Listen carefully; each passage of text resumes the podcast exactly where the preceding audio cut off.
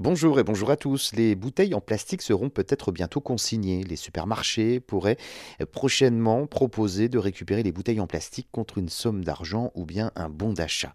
C'était déjà le cas hein, dans les années 50, euh, 60 avec euh, des consignes de bouteilles en verre. C'est un sujet écologique primordial. Il faut dire que les bouteilles en plastique mettent jusqu'à 1000 ans pour se dégrader dans la nature. Des euh, expérimentations existent déjà, comme dans des supermarchés dans le nord de la France, où en échange de votre bouteille, eh bien, des machines vous donnent des bons d'achat. Les bouteilles sont ensuite réduites en paillettes, puis recyclées pour en faire d'autres. Aujourd'hui, pour recycler des bouteilles en plastique, il faut les jeter dans les bacs jaunes.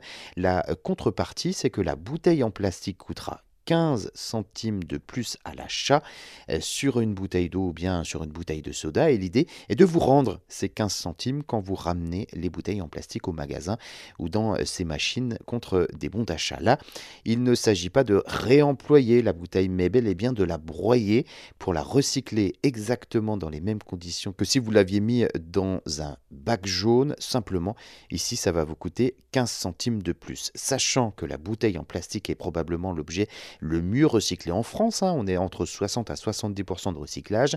En revanche, eh bien, euh, on est presque 0% de recyclage sur le pot de yaourt et sur euh, les paquets de chips, par exemple.